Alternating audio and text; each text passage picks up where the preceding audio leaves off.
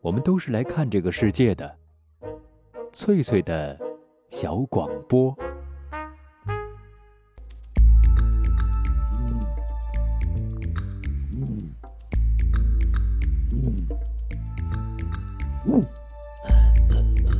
寻访华夏文明，感受自然美景，探索过去的足迹，畅想未来的星空。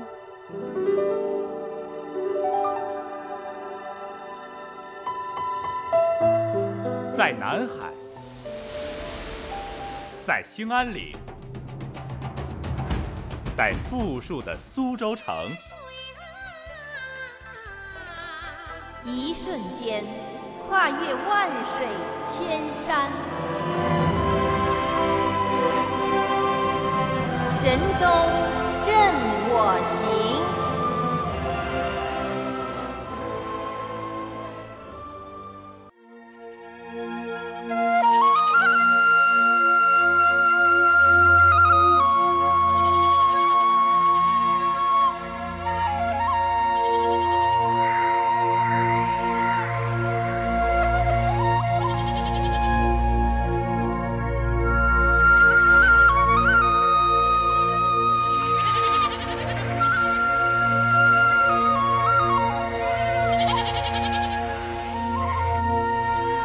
收音机旁的各位听众朋友，下午好！这里是海峡之声广播电台，您正在收听的是旅游节目《神州任我行》，我是主持人冯翠。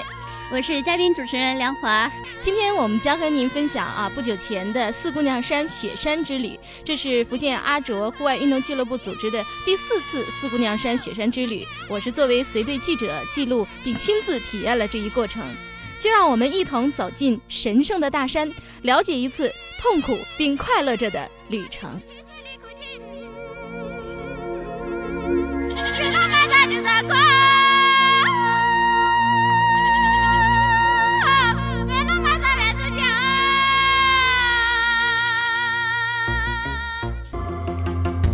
刚才却穿越了痛苦并快乐着来形容你的雪山之旅，为什么选了这么矛盾的词呢？嗯，呃，因为痛苦指的是这个登山的过程哈，嗯人是历尽了艰难哈。嗯那快乐自然指的就是美好的自然景致嗯带给我们那种巨大的冲击，还有就是胜利的登顶，那肯定是让人觉得非常幸福、非常快乐的。嗯，翠翠，那你这之前为什么会有去爬雪山的念头呢？嗯是啊，这也是我想知道的。这几乎是我问了所有的队员的一个问题，就是、嗯呃，为什么来这儿呢？为什么到四川来爬雪山呢？哈对呀你会为什么产生这样的想法呢？嗯我得到了各种各样的答案，有的说是呃以前没来过嘛，想试一下嘛，哈，嗯有的说嗯啊这是一座初级的雪山，以我嗯现在的能力，我只能爬这样的雪山哈。嗯，其实我的理由也很简单，我就是渴望有这样一次体验，是而啊且就是不是今年才有的，嗯，是去年的时候我就想过，我想我在我三十岁的时候，我应该尝试人生的第一座雪山，嗯嗯，因为嗯呃以前我曾经邀请过很多次嘉宾哈、来到直播间，嗯他们说然过后雪讲山，述就是他们的那个雪山历程哈、嗯，嗯，我想就是我和他们在交流的过程当中，有一就点就是很渴我望，们呃没有就是同样的经历。我想嗯对于一个主持人来说，最重要的就是你和嘉宾的交流，你应该有过他这样的经历，你嗯提的问题呢才是切中要害的哈，才是问的最到点子上的。嗯，那时候我就想哈，我应该弥补这个缺憾。一定要呃去嗯，我四姑娘山。对我应嗯该尝试一下哈。那个时候也没有想要去哪一座雪山，我想我要试一下，试一座雪山，哪怕一生只爬一座雪山也可 以哈。嗯，然后嗯，你就嗯就是上了四姑娘山了。三十岁的时候啊、呃我还给自己就是那个在 MSN 上起了一个名字，叫做嗯、什么四姑娘山，我诚心诚意的拥抱你。可惜那年我没有机会哈，嗯因为呃我们知道的那个领队那年不在国外啊、呃是在国外没在国内，嗯，所以就觉得特别遗憾。那今年呢，就刚好有了这样一个机会哈、他所以特他意当回时来吧发短信说你要不嗯要去的时候，我就斩钉截铁的说，我肯一定定要会去，去我一定要去，就是说 是克服重重困难，肯定要实现这样一个想法。所以说当时其实是怀着一种很强烈的渴望，嗯，然后嗯就是这样来到了山脚下。嗯，那你那我给收音机旁的各位听众朋友介绍一下这个四姑娘山哈，嗯它是在四川省小金县日隆镇的东边儿，距离成都有二百二十公里啊。主峰这个幺妹峰海拔是六千二百四十米，到目前为止也是很少人登顶的。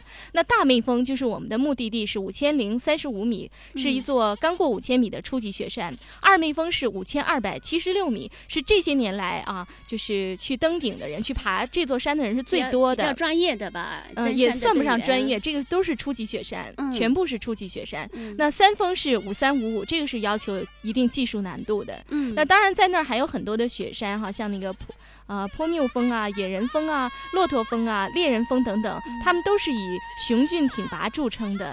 因为那儿的雪山、森林、牧场、河流和藏家藏族人组成了独特的景观，颇具异域风情，所以有“东方的阿尔卑斯山”之称。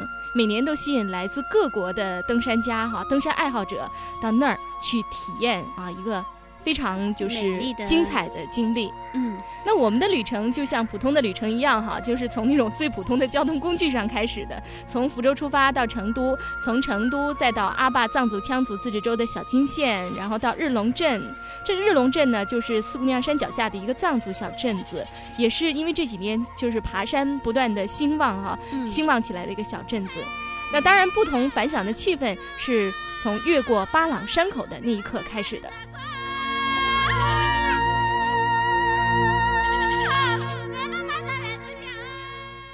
三好对面的那个山是什么山啊？雪山啊，是巴冷山那个是巴朗山啊。啊，我们这儿离那个四姑娘山还有多远啊？离四姑娘山啊很近的。这儿如果是看到四姑娘山的话，就是一二十分钟啊四。姑娘山在哪个方向？东方每年是不是有好多山友到这边来爬山啊？啊，对，很多的，嗯，都是从哪儿来的呀？环子全国各地，包括老外。外国人也爱到这儿来登山嗯对，他们一般都是来爬哪座山峰啊？那个四姑娘山很多很多雪嗯山，各种选择都不一样。啊反正最多的基本上是这两年是二峰，啊，基本上每天都有。他们为什么一般都来爬二峰？二峰有点带技术性的那一种，嗯所以说他就爬二峰的人多。哦，三峰、四峰呢？三峰四峰因为太难了，他没有那个技术啊，技术装备，还有他技术没学到家的话，他就不行不行嗯哈。然后还有其他的一些山峰可以爬吗？啊，很多的。假如说里面那个骆驼啊，还有就是羊满台啊，双桥沟的阿碧啊，反正很多，各种选择都不一样嗯，最高的就是四姑娘的四啊。峰四吧峰，嗯，还海有拔牦是牛，海拔是六二五零。你有没有上过 山？我上上，我就是那上大本营差不多去到过大本营？啊，最高就是上过三峰的水一，最高啊最高的对营地是吧？啊，最高的营地啊就去过一次。嗯，你感觉怎么 样？我感觉呼吸困难，高 山反应。您就是本地人吗？我是本地人，嗯，我看好多就是山友都喜欢到你这儿来住，为什么呢？因为我因为以前我丈夫喜欢登山，所以他们以前就是结交的是生死朋友，所以他们现在就照顾我们母子几个吧，就算这样，就也到我们家来。哦家里边儿还有几口人啊？这个嗯，有你，三个孩子，还有三个孩子。，嗯那就是整个的这个客栈都是由你来打理吗？啊是，我还要请一点别人就是做饭啊，啊照顾客人啊。啊，全部一个人也不行，还请的有人别人。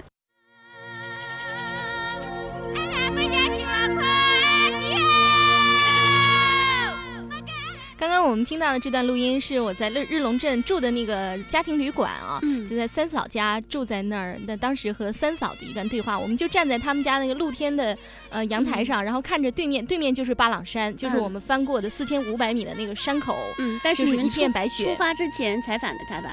嗯、对，这是嗯刚到他家的那一天采访的那个，嗯就是和三三嫂嫂啊聊了一会儿。那、嗯，听录音哈，三嫂是一个非常朴实的一个女人呐、对呀、而且对嗯这个登山爱好者非常的热情。是她听三嫂，她是一个藏族人，她普通话说的还蛮好的，但是她嗯藏语也说的很好啊。嗯她就是本地人，那个是个啊身材很高大的一个女人，嗯而且脸庞红红的，嗯就是皮肤黑黑的，大眼睛。就藏族的那个女人都是那种骨架很大的，对，啊就像我那这种个头儿的和三嫂站在一块儿，就会显得非比常较的小个，娇小，嗯对。那刚才她说到一个什么生死之交哈，这里面还有一个故事吧？嗯，嗯是的，就是三嫂的丈夫呢叫卢三哥哈、嗯是当地一个著名的山导，呃，在很多的山友当中，就是是很有声望的，很有名气的。嗯那她的丈夫是在几年前的一次山难当中过世了。嗯这几年前在骆驼峰发生了一起山难，也是雪崩了。那对当时她是带一对儿夫妻，一对儿新婚的夫妻去爬那座山，嗯后来是她和那个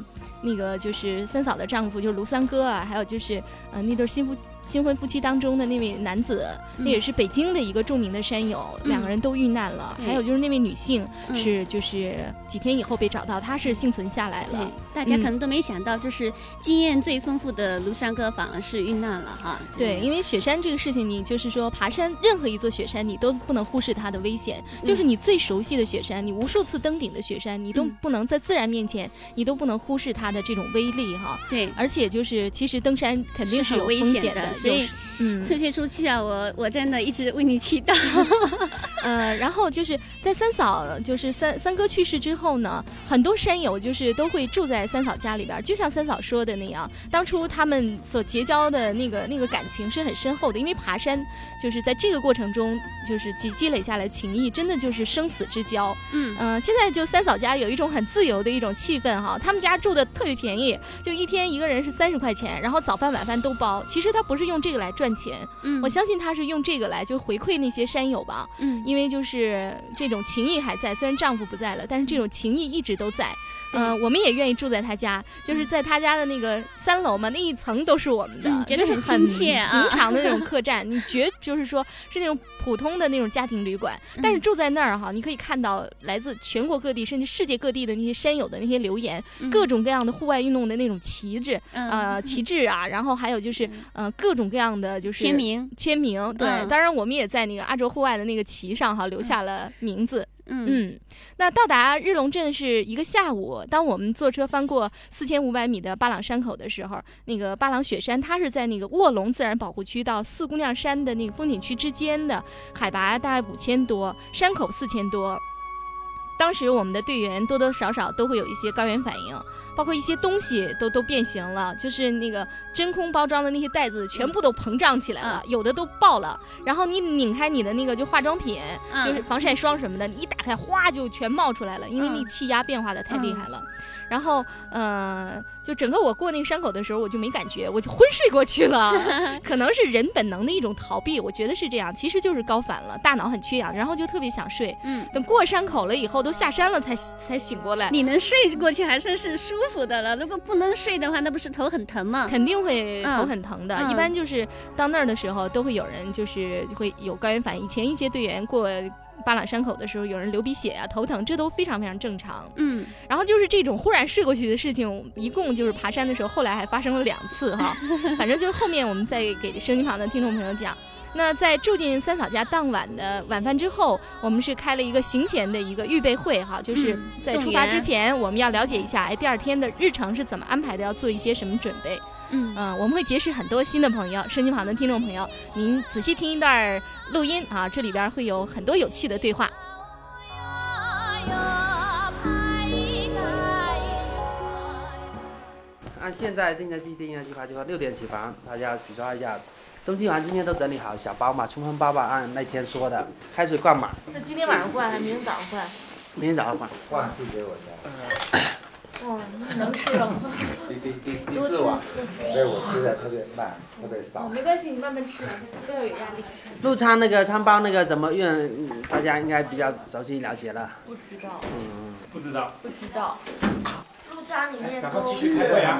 双份的嘛，嗯，你们一半带在带在路上吃， 另外一半放在包里头，片让拿塑带上料袋包的，那明天我们要把午餐吃掉一半吗？回来的时候吃，来啊反的时正你候能吃多少吃多少，吃不了多少累积到第二天带，因为第二天为什么登顶那段要吃，然后下撤要走十几公里出来，就是路上一些补充能量的吧。有可能就是下车不了，六号还要站一天是吧？就行军速度比较慢的话，我们可能下车到大本营时间比较晚的话，那我们就再待一个晚上这样。那如果我想我们两点之前能下车的话，那最好。我们预计在那个顶峰，就在大峰顶上逗留时间是多少时间？等一下拍个照就走了，你还逗留多久？有二十分钟吗？不是，啊你爬得快了，你可以在上面多等一会儿，多玩一会儿。你觉得还能待得住，你就多待一是不会儿。是打打电话嘞？对啊，多好！如果你后面上去了，然后你就要抓紧时间了，你该拍照拍照，然后就下下车了。你能走得快的，先上去，你可以在上面多玩一会儿，没关系啊。但是山顶可能风啊比较大啊，这样的天气不大好啊，你就不能逗留太久嘛。我我今天看不是很多人都有头孢吗？头孢你们那个两个人一个帐篷一组一组的，你就可以带一个头孢就可以了。OK。明天我们俩不用带帐篷了，要带帐篷，就是大包不用带，大包我们不用嗯就带，带嗯用一口个袋是吧？对，原来装大包要带上去的东西，你就装到头上，因为头袋可以很会装，至少装两个大包了。你那就是明天我和宵夜，我们俩用一个头带，一会儿我们把东西整一下就行了。要先确嗯认马匹的问题啊。应该问题不大。哎帐篷不放头带里吗？帐篷统一规划是吧？但我们换一个地方，到时候，比方说有些人先到了，就可以帮忙先把帐篷给搭帐上。篷和防潮垫呢？防潮垫完了就放自己的。好，小包里边装什么？明天不是给了大家三瓶的那个水饮料嘛，饮料那个甜的饮料嘛，嗯啊，是回购了，先翻了一瓶，是回购了，是回购了。明天带两瓶，白天比较对，热。我还有一个问题，可明能出汗啊天如果要走在路上想要上厕所该怎么办呢？你就是停止嘛，别人都走完了，你就早上出发之前，大家先解决干净。估计明天一整天都不需要上什么厕所，这包东西括不是骑很马的多人吗？没有人嗯骑马， 谁说的？ 我，我骑马啊呀！骑马上去哎就更难受了。嗯，刚才说的海拔拔比别人更高。嗯，你们明天衣服要全穿在身上吗？呃建议穿什么啊出发的时候抓的东西穿衣都穿上，因为出发很冷啊，早上你不穿都不行。嗯那裤子呢嗯可能一开始走就开始热了嘛，热了那满等太阳出来以后再给它抓绒衣扒掉嘛。那裤子呢？里面排汗内裤嘛，嗯排汗内裤，那壮裤就不穿了。那不要穿。雪套雪套一出发就嗯烫，雪套就说它还有绑腿的作用的，然后啊冰爪的话就不需要不需要。头灯完后还要备用电池，还要衣服，嗯衣服就可以了，其他放大包，明天洗漱带要不要带？不要的。不要带，不洗漱吗？嗯哎最好不要洗脸，洗一下都脸都裂了的。刷牙呢？没必要浪费这个体力吧。啊我本来还想说要不要带电动牙刷，看就没脑子坏就是这些洗漱袋就不用带了，不要大包小包，有好多晚上折腾半天，不需要带，完了就一天两天就就就下来了。你脸上给它弄一下，更容易晒伤，更容易晒裂。那明天早上的防晒霜，后天早上防晒霜就直接涂是吧？没错。直接涂了，那些涂和一和那个涂的效果很好。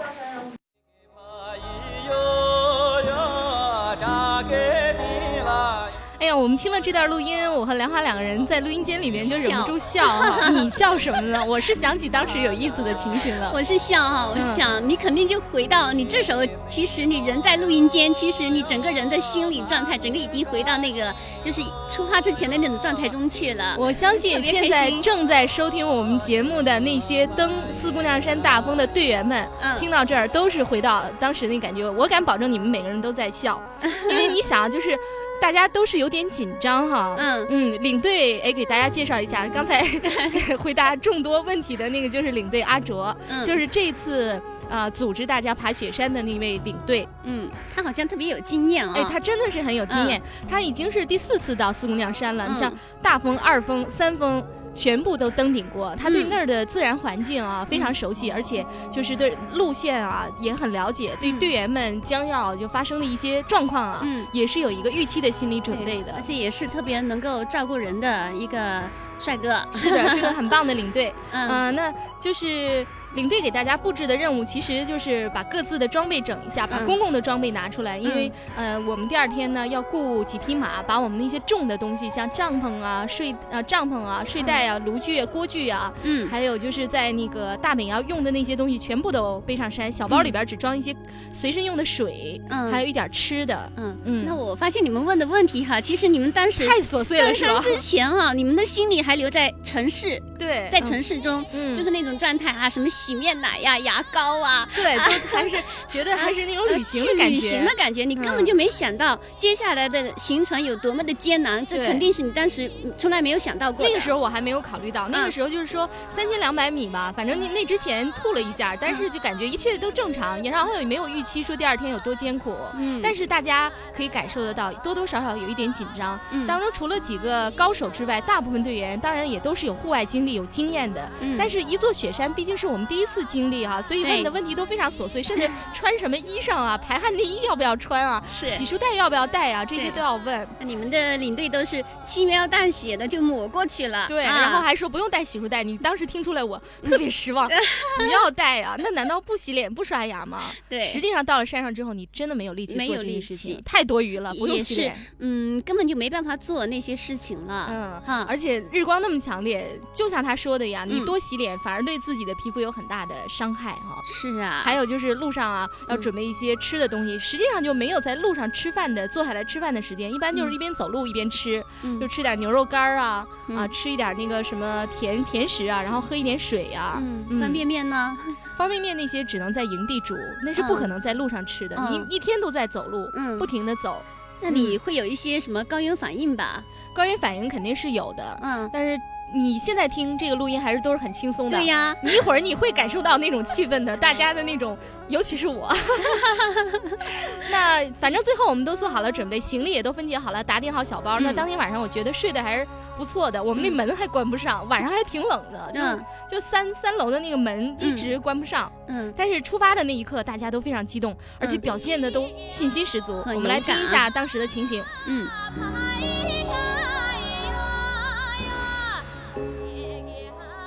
这个还要打补钙，婆婆，我什么打三个我们还要打 B 钙去。哦，这个马几岁了？嗯，八岁，八岁马。嗯啊，这个马能驮多少啊？哦，一两百斤。我们今天一共雇了多少匹马呀、六匹拖行李的嘛，哦，我们今天是路程是怎么安排的呢？一直走，一直走。那我们今天大概要走多久啊？呃，如果正常的话，六个小时左右，海拔上升多少？一千米，这是不是最艰难的路程呢？不算艰难，但是算挺累的。那我们的营地是建在什么地方呢？大峰脚下的一个大潮，因为那边有水源，那旁边有两条溪流。鱼儿，你感觉怎么？是鱼儿吧？嗯，对，我都认不出来。你感觉怎么样了？现在昨天是不是有一点高反？是，今天就是一点头痛，嗯昨天呢头痛而且呕吐，哦，今天是不是觉得好多了？好多了，嗯，是不是有信心走完今天的路程呢？一定有信心。小东西啊，Hello Hello，嗯，你叫什么名字啊？周围嗯、你感觉怎么样？现在？很好，高反好像没有想象中的那么严重。嗯，那今天要海拔上升一千米，嗯、你会不会觉得有点害怕呢？还好吧，看情况吧，那会不会有信心走完今天的路程？肯定有了。这么多女生，一个男生还上不去。嗯，你呢，小东西？没问题，没问题哈。包重吗？不重。好，收音机旁的各位听众朋友，我是主持人冯翠。现在我们是在呃去攀登四姑娘山大峰的路上哈。那我们这个整个队伍一共是有十五个人，我是随队记者。现在我们来做随机采访，你来做一个自我介绍好吗？我来自福州，郭子超那为什么这次就选择四姑娘山作为你的那个户外的第一座雪山呢？啊。四姑娘山的这个大峰是第一座雪山当中，应该是比较理想的一个选择吧。尤其我们跟阿州俱乐部，呃，蛮久了，觉得它这条线路蛮经典的，所以这次就跟俱乐部一起过来了。那昨天是到海拔三千两百米的日龙镇哈，然后过了巴朗山口，感觉怎么样呢？嗯，感觉还好，比较冷静。据说今天上升一千米，海拔上升一千米是两天当中比较艰难的一段路线，有可能会发生高反啊什么的，有心理准备吗？呃，这个准备很充分，因为上次去新疆的时候，有一次高反蛮严重，在红旗拉普，啊，你你怎么了？我快死了。啊，那个海拔是多少啊？那个也差不多就四千二左右，嗯嗯，那当时是我们也是徒步吗？不是当时 坐在车上，因为车路上遇到塌方，在那边等，那可能，对对对对，太没经验了，可能吧，嗯。那今天我们要走那么远，那可能会不会就是说会觉得更辛苦一些呢？呃，今天肯定会更辛苦，但是我们之前都有做了蛮充分的准备了，呃，体能储备啊，各方面一些高山的一些经验。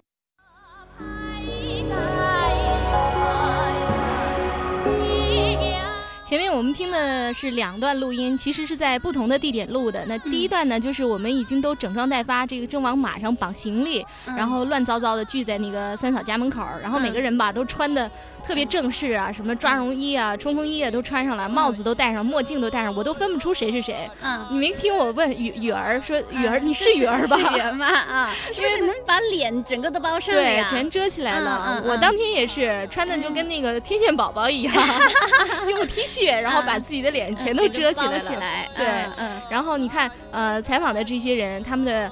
对自己还是蛮有信心的，对状态都挺好的。嗯嗯当中有一些人真的是表现让我非常的惊讶。你比如说像那个小东西哈，那个小姑娘哈，嗯，哎呀天哪，她特别弱小，看过去娇小的很，嗯但是啊，一点高反都没有，高反严重没有，嗯 耐就是力对，耐就力是我，够嗯所以我觉得就是那个心理很关键，对吧？嗯，可能是跟不同的人有关，就有的人就是不高反，呃，就或者高反很轻微，嗯有的人就会严重一些，嗯，嗯然后呃，当天其实我我当时的想法，我骑匹马上去得了，我当时真的是这样想的，嗯我临出门之前我就跟那个阿卓说，你给我雇一匹马，第第一天我想一步都不走，咱们一下到四千两百米，嗯觉得挺容易的，嗯不是，我就是不想走，就知道它挺难的，我就是很偷懒儿的那种。 我想我只要能到四千两百米哈、这样给第二天登顶保存一点体力。嗯，但实际情况呢，就是到最后我也没骑上那马。嗯，反正后面有人骑马，我也没骑上那马，我好委屈啊。为什么呢？为什么反呢？正他就是不让啊骑。 阿卓说你要加强锻炼，对他就是一直说你必须得走，对啊你不能骑马，也没有马给你骑。对，下回你蹬二分，蹬三分，蹬四可能分，倒没有那样的，他可能是觉得，如果要是骑马的话，我第一天如果不适应，第二天可能够呛，嗯可能这是领队的一个就真实是的一个想法。循序渐进的一个过程，哎，对你第吧？一天你必须要把这个海拔上这么高，嗯所以如果你有这个能力，你就尽量不要骑马，嗯，而且骑骑在马上海拔更高啊，哦，是不是？。这当然是开玩笑的哈 是啊那到那个海拔三千多的时候，就是嗯采访那个郭子超，当时就快到呃郭庄坪了。嗯，那个时候大家感觉也都挺好，那个是一段儿一很一大段儿很上坡很陡的一段路，然后呢，大家走的都就是。呃，嗯挺出挺艰苦的哎，不是那一段儿我感觉还行，就嗯是出汗出的挺多的，那个阳光也都挺好的。我就嗯听的那个阿卓，他刚才哎一。他刚才说：“那我们怎么走呢？”他他就说：“我一直直走走，一一直走走。”那就天是真的说就是真一的直是走一直走，一直走。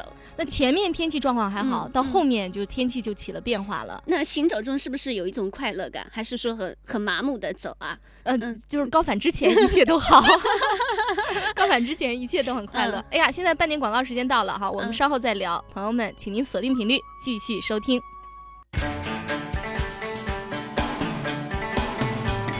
在这个城市里，有这样一群人，他们热爱美丽的自然山水，他们喜欢用双脚丈量大地，背起行囊，挺起胸膛。走在路上的每一天都是我们的节日。海峡之声广播电台《神州任我行》节目，讲述我们自己的旅行故事。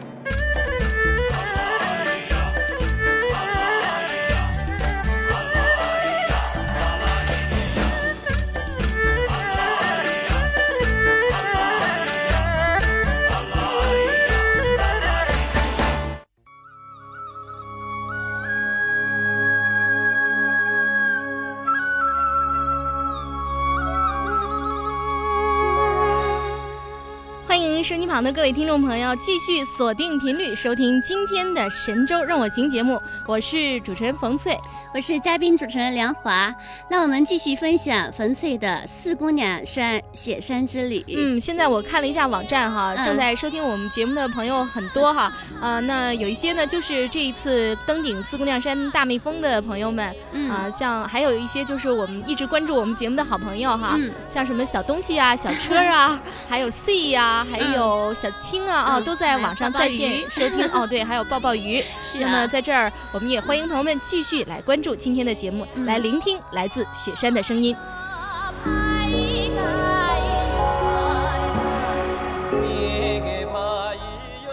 对门对户哎这歌声是山的呼唤，这歌声是水的轻吟，那个来推我。走进这一方如梦似幻的山水，用心感受来自土地的声音，海峡之声广播电台《神州任我行》节目，感动源于真实。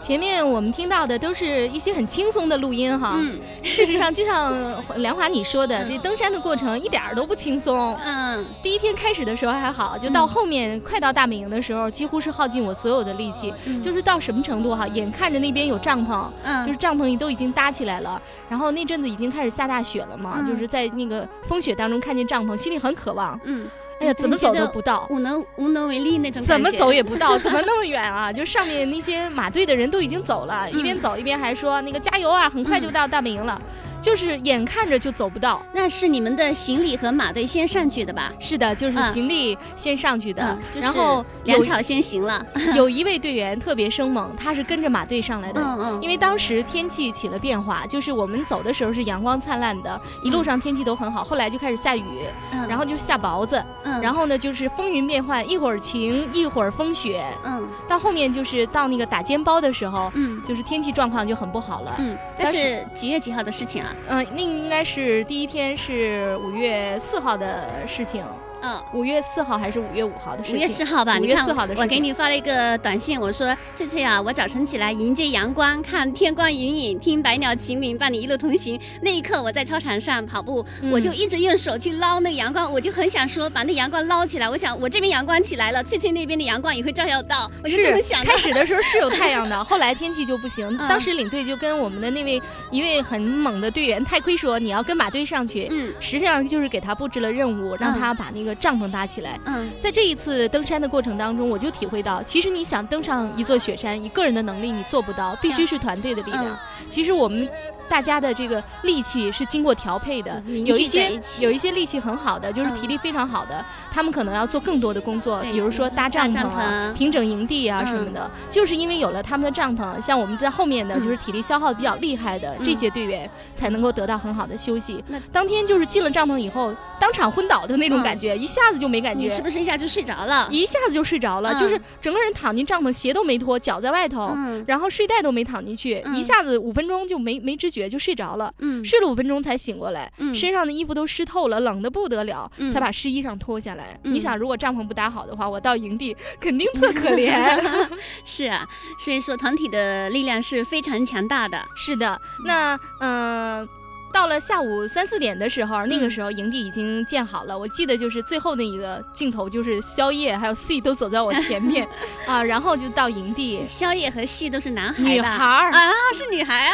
对，这是我们两个优秀的队员。 嗯嗯然后呢，当天晚上就是狂风暴雪、雷电交加，嗯就整个晚上都是不停的下雪打雷。嗯那当然，第一个晚上，我相信所有的人都睡得不是太好。嗯，到第二天我才做了采访，那就是第一天完全失去战斗力了。那就是说，跟你们的预定的行程还不大一样。呃，预定的行程是一样的，嗯嗯，但是天气是不一样的，嗯就是受到了天气的影响。我们来听一下，就第二天在四千两百米的大本营做的采访。好，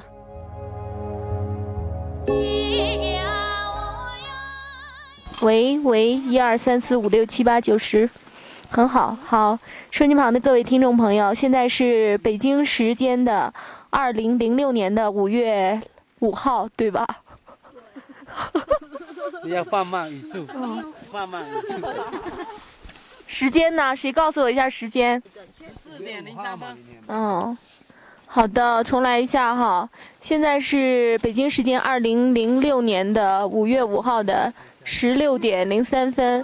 十四点，哦，十四点哦。哦，好吧，再重来一下。我们现在的时间是五月五号的，二零零六年五月五号的十六点，十四点哈。好，再重来一下。现在是北京时间五月五号的十四点零五分了吧？对，嗯，我们现在在四姑娘山大峰的四千两百米的营地，我们在这儿已经度过了将近呃十几个小时。我们是昨天大概四点钟，四号的四点多钟来到了四千二百米的营地。当时由于我反应太厉害，所以没能记录当时的状况。那现在我们是在第二天了，嗯、按照原来的计划，我们应该是在今天登顶，但是因为特别的原因啊，改变了计划。我们来问一下领队阿卓哈，我们这个特别的原因是什么？本来我们今天中午就应该登顶了，但是我们没有，主要是因为什么呢？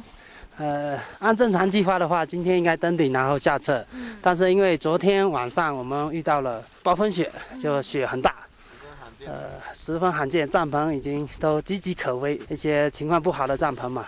那今天早上的话，雪很厚，那上去的话体力会消耗非常大，而且不一定能够成功登顶，所以我们在等，等这个今天今天的天气情况。今晚的话，如果雪况的话还不错的话，我们明天就可以登顶了。嗯那明天登顶的话，其实也是在我们的计划范围之内的，对。我们有激动的一天时间哈。嗯，那昨天是下了很大的雪，而且雷电交加哈，打了很响，离我们很近的这个雷哈。然后就是这种状况，就是在雪山是不是也是比较常见的呢？呃，打雷的话应该不是非常常见，那只有像类似四姑娘山这种地区的，呃，它海拔不是整体很高的那种，然后这边降水量又很大的，才会有这样。据我的感觉，可能像一些西北一些，因为它降雪量本来就少嘛，包括一次降这么大的雪的话都比较少。哦，还有就是下雪好像也下得很厚，就基本上帐篷都被埋了。嗯，那就是每年登山都会遇到这样的状况吗？呃，根据我们那个来大姑娘山的几年的情况，呃，每年到大本营都下雪，但是今年的雪况就是比往年就又大了好多。就是如果要是按照就一般的那个经验哈，就是新雪刚刚下来的时候，这个登山是不是有一点危险呢？如果雪非常大的话，对对对，有一句老话叫“新雪不行军”嘛，就是它针对一些比较容易诱发雪崩的一些地形的地区。那我们今这次大分的这条线路，呃，雪崩的地区就基本很少，所以我们这次不上去，倒不是因为雪崩的原因，雪崩可能非常小，但是主要是雪太厚，趟这个垭口要耗很大的消耗很大的体力来完成。我昨天在就上了海拔四千两百米的营地的时候，就看到一些雪山，好像巴朗山口那边的一些山好像都有发生雪崩哈。对，特别像这种比较密集的降雪的这种，很容易诱发这种雪崩嘛。而且就是都是那个山谷的部位，对，谷地的部分是很危险的。应该来说，雪崩就是发生在谷地的这种，然后还有谷地两侧的吧，两两侧的坡地的地方是很容易的，对，因为这这两个地方积雪特别多，下下来以后上面的有有些是移下来的，然后沉积的会比较厚。那我们现在的营地，你要不要坐一下啊？你坐着吧，多累得慌。我们现在营地是建在海拔四千两百米的一个地方啊，我看前面还有更高的一个营地，大概四千三左右哈、其实差不多了，只是位置高一点了。哦，那我们这个营地是安全的吗？整条大分的线路来说，就是都不会有雪崩的这种地形存在，为什么营地选在这个地方呢？主要是水源，然后马匹能够上的最高的位置，因为我们的大型装备全部要靠马驮上来。昨天我们是上升了一千米哈，就从三千二上升到四千二，我看就很多人都发生了高山反应，嗯、就是头疼啊、呕吐啊，然后就是神志不清啊， 就是这这种状况是正常吗？呃，应该来说，每一个来出到高海拔的地方都有同样的这种感受吧。 但是这种感受是你作为登山的活动来说，呃，不可避免的一种经历。呃，这种经历可能等你下山之后，你会很怀念很久的一种感觉。你是叫什么来着？你是叫抱抱鱼哈、抱抱鱼，从昨天上到营地哈，一直到今天，我们在四千两百米的地方已经度过了将近十几个小时哈。你感觉怎么样？我感觉非常差，哦，怎么个差法呢？ 高反挺严重的，我觉着。嗯然后我昨天也吐了，昨天晚上吃了一点东西都给吐了。嗯不过睡了一晚上，今天早上会好很多，就头不会那么痛了。嗯但是还是就是心跳会很很快的那种嗯心跳嘛。什么东啊哦我觉我都觉得，啊我实在都没什么信心去登顶了。会会影响我们的信心哈。没错，嗯，那你为什么没有下撤呢？啊、还抱有一点侥幸的心理吧，嗯然后觉着来一趟挺不容易的，去试一下吧。嗯，反正能到爬到哪里就爬到哪里喽。嗯，黄奕，你感觉怎么样？从昨天到现在，我昨天一天的话吃了很多东西，然后啊今天可能没吃什么东西，但是我总体上感觉都是差不多。有时候严重一点的话就是头痛一点，基本上可以算是适应了吧。可能写的是不是你啊？流鼻血是我今天早晨被那个血光啊，那个血光其实是非常强烈的。嗯、我们的老大也跟我们说了，一定要把头巾包住。然后我就听他的话，但是今天早晨没包，然后去堆那个雪人的时候被晒了一下，然后嗯，血了。对，应该没什么问题吧？因为我也以前也经常流鼻血，这个可能是比较热的原因吧。状态比较好，表现这说明身体血比较多哈、明天我们是准备就是，如果要是天气好的话，我们就准备登顶了。你觉得怎么样？感觉有信心吗？嗯、非常有信心。好，我们来采访一下 C 哈，C 也是我们坚强的女队员之一哈啊。C 从昨天到现在感觉怎么样啊？嗯，还好吧，就是头会疼。嗯，不能做太剧烈的运动。那我感觉你状态还是不错的。嗯，一般吧。但是我本来爬坡就比较慢，都是属于缓慢活动的那种。嗯，就是一直保持保持状态，保持体力哈。嗯，对。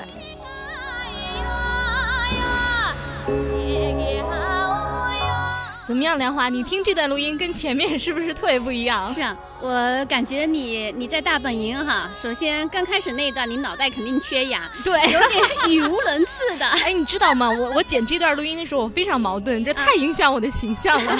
但是我想，我还是要忠实的把它留下来。对，就是我在四千两百米的状态就是这个样子，对数字特别特别的不敏感。嗯嗯嗯我本身对数记得就比较差，然后在四千两百米，真的就他跟我说好几遍，我都记不嗯我住。觉得你你那时候其实人已经有一点疲惫了，那种感觉、嗯就是嗯那种有点那种很委屈的那种声音，很想就是那个，你没听那个，就是阿卓，他的声音有点哑，他嗯就整整个晚上基本上都没睡，因为那么多的帐篷他要照顾，就是他登过四次的大姑娘山了，他三次，这次是第四次，嗯，他还是有一点高原反应的哈。实际上他自己说，每一次到雪山，每一次高反都很厉害。嗯嗯，就是嗯说，每一个人都有高原反应，这非常正常。但嗯不管你的身体是好是坏，是强是弱，高反很正常。但是我觉得很幸运的是就。这个整个团队一共登上山顶的，一共有十二个人吧。是的嗯呃，是全都克服了高原反应。是的的是，就是嗯大家共同努力，对嗯齐心协力，呃，就是你你拖我，我我拖你的，都带上去了哈。对，那就是整个的那个第二天，就是很多人就觉得就是不像第一天那么生龙活虎了。对然后呢，因为就是头一天晚上雪下的太大了，大家嗯休息的也不好。嗯那当时阿卓是把他的帐篷让出来，他的好帐篷让给另外两个女队员住，他是住在厨房帐里，嗯厨房帐就一个单帐，连内帐都没有。嗯那他要他为什么要住这个帐篷？就是这个帐篷呢是最不好的，当天晚上的雪下的太大，嗯会把帐篷压坏，所以他嗯要不停的打雪。当天晚上，我和那个宵夜是住在我的那顶帐篷里边，嗯我那个帐篷质量也也不怎么 行， 一般对，是不是你们晚上也是一个晚上打雪，嗯就睡不好。一会儿就两个人要轮流出帐篷，然后不是把不那出个去，就是在帐篷里面啊把雪打掉啊，手伸上去对，扑把的一雪下把拍雪掉，拍嗯掉嗯就是整个晚上就后来就是那种机械的那种的运动的机械运动了，就我和宵夜就不停听见我们两个人的呻吟声，因为都很头疼。嗯他说哎呦，我说 哎呦，然后那个帽子戴在头上就像戴个紧箍咒一样，不嗯戴又太冷，然后就在睡袋里边，然后就。伸脚把那个外面的雪踢掉，然后把嗯上面的雪踢我掉。怎么觉得你们两个像土巴鼠一样的？ 嗯裹在睡袋里面嘛，然后嗯，就是就是当天晚上，我想，嗯，确实很多人就高原反应比较厉害，尤其是一些活动比较厉害的男生也有很嗯很严重的高反。还有什么有趣的事？ 然后那个当天晚上啊，我我在帐篷里躺着的时候，嗯我就跟那个阿卓说，我说我能不能行啊？我不会在这儿翘掉吧？哇，他好紧张啊！我不一会儿，他唰一下拉开帐篷，然嗯后歘一下拿出一个瓶子说呼吸呼吸， 啊，那氧气瓶是吗？ 对，他就是便携式的那种氧气，嗯嗯然后那个当时吸口氧气真的是非常非常的舒服，嗯当时我就感觉他就说这个放在你这儿，然后他说如果你不行了，你就拿氧嗯呃吸气一口嗯瓶，对，后来我就觉得对我打击太大了，我当时就在那儿趴着就说说你能不能把这个拿走啊？你嗯拿走你会影响我的心理，我真的很害怕，我会依靠这个。嗯如果你比如说呼吸那个氧气是很舒服的一件事儿，然后如果你一直依赖的话怎么办？你第二天怎么登顶？那氧气一下就用没掉了对哈呀、所以我就是后来他心里嗯就把那个氧气瓶放在我那儿，完全是考验我，我忍了一个晚上我都没去用， 还好你比较坚强。 然后那个后来就是宵夜妹妹当天晚上也是就是反应的蛮厉害的，她中中间出去一趟，据说吐了嗯啊，到吐在那哪里个了到那个阿卓的那 个帐篷里边儿去转了一圈儿，可能是找点水喝什么的，嗯嗯然后就不行了，一下子就吐了，就是他运动了一下，他体然后能一消下耗就了，一下就吐了，嗯当时吐了就来不及嘛，嗯当时嗯给了一口一口锅 给他，他哇的一下就吐锅里边嗯了，那个就是呕吐锅。第二天我们都偷偷的不用那个嗯锅，但是那个锅后来好像是被那个特别能吃的黄奕和狗宝宝用了，嗯他们用那个呕吐锅吃饭了。 这时候华谊和狗宝有没有在收音机前啊？ 对呀、这是秘密啊，大揭秘啊！你们知道吗？你们用的是呕吐锅吃的 饭。然后高反表现更厉害的，我认为就是那个身身材身体不特别强壮的黄奕，还有那个二二狗子，我们都叫他二狗子吧，狗宝宝。嗯但是他们又特别能吃。实际上他们俩没什么事儿，嗯他们所反映出来的就是太能吃了，嗯可能也男孩子本身吃的多，可能周围的人都吃的太少，嗯尤其像我，我基本上不吃东西，嗯吃不下就喝点水，嗯吃什么都不舒服，也不想吃，太能吃了。那他们你俩怎么样保持你的体能呢？实际上就是靠平常的那个积蓄吧，嗯实际上就是在在雪山上，我觉得体能没有办法，就是我是没办法吃东西，嗯别人好像像像那个鲍鲍鱼也是吃的很少，嗯，别人可能还稍微好一点儿，就所以显得那两个人特别能吃，嗯就不停的在那儿吃，我们都非常嫉妒，我简直是那太嫉妒他们了。高反非常厉害的时候，不是头晕的厉害的时候，是不是嗯躺在帐篷呃不是躺在你们的睡袋上面就平躺着，或者是说后面啊，垫不一要个动东，西，不要动会比较好好，啊就是嗯尽量的休息，不要大声说话，嗯嗯然后尽量的就是调整，嗯自己的心率哈，对就是心让当心时脏就是我在帐篷里躺了一会儿，然后他们都在那儿跑雪啊嘛，我想我我不 想干，嗯然后阿卓说你出去帮宵夜把防风绳拉一下，因为还要住一个晚上。嗯嗯当天如果再下雪，我们的帐篷就够呛对，嗯所以就把雪都清理了，防风绳拉紧。我出去拎了口锅。因为也没什么跑雪的工具，就拿雪拿锅跑雪，跑两下就就吐了嗯不行，了就跑到老远的地方吐了。嗯回来以后好委屈啊，嗯都是你让我干活，你看我都吐 了。这下好了，没有人再说我，我就一直躺着。嗯啊多舒服 啊，确实也是没什么战斗力。嗯是然后到第二个晚上的时候，那个就是第二天早晨我们就要准备上山了，早上四点钟就起床了。嗯宵夜妹妹，我还记得她起来的时候说的第一句话就是：“我做梦爬上了三峰，我的头好疼啊！天嗯哪，我们是爬的大峰，她晚上做梦爬上了三峰，而且在梦里高反，头好疼啊！”嗯嗯。然后当时四点钟的时候，那个领队就说起床了，他唰一下子就起来说头不疼了。嗯太厉害了，太强了， 太厉害了。那最后一天，反正我是一边吐一边走，反正吐啊吐啊，最后就吐到山上 了。当时好难过，当时就想太委屈了，以后不来了。嗯哎呀，然后就到最后爬那个山顶的时候，还在那儿吐，就又吐了一下，可能减少了自重，然后最后上去了。我相信如果还有机会的话，其实还能上。 我相信，如果要再有机会的，我还是还是是会去的，还是会嗯去。我们来听一下哈，最珍贵的录音就是封顶的录音。当然，大家要有心理准备哈，大家的表现都不是太正常，尤其是我和抱抱鱼。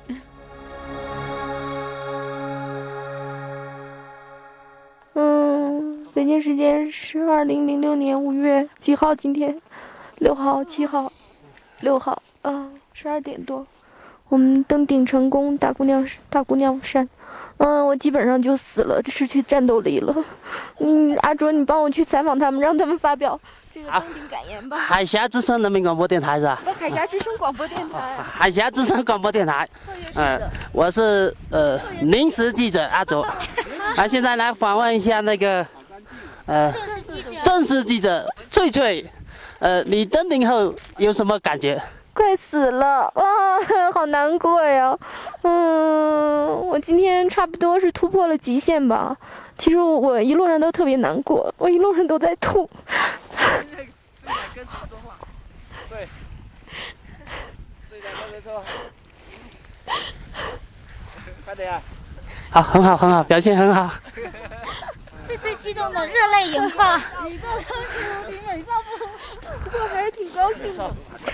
好，那再次访问一下下一位，那个 C。 你想让我说什么呢？登顶后想到的第一个人是谁？ 我想到了自己怎么办？说一句嘛。非常高兴。你帮我继续访问，你别管我，我哭一会儿就 好了。罗小虎，哦好，现在访问一下下一位，那个我们本次第一个登顶的小朋友，耶、我太高兴了，而且呃，什么呃，跟什么？不知道什么跟什么了，真的是太高兴了。而且另外是我们十二个人全部都登顶了，太棒了！哦耶，阿卓， 啊好，下一位，哎，我太激动了，我一路上都在想，如果没有阿竹，没有向导，没有他们的脚印，我如何能走得上去？啊、太感谢阿估竹！计有，估计你最想。啊哎我要来啊，好，下一位我们访问一位男队员，呃，黄志峰本人，呃，登顶很兴奋，给老婆挂电话还哭了，然后在此隆呃真真呃真的很很很感动，感谢一下这个阿卓，还有这个昨天给我们搭帐篷搭了六个帐篷，导致马上高原反应的太亏同志，还有感谢我们的导游罗小虎，来罗小虎讲几句。海峡之声广播电台，海峡之声广播电视台，我挺高兴的，今天你们全部都上来了，嗯，没了。好，给小虎点掌声，谢谢啊、来，现在采访一下下一位帅哥，我是华毅，我现在站在大姑娘的最高峰，我想说，大姑娘，我爱 你。下一位自我介绍，下一位自我介绍，我叫赵鹏。要说什么？啊随便你想说什么说什么。我想说了，就是想睡觉 了。 嗯有什么感觉？希望还有第二次。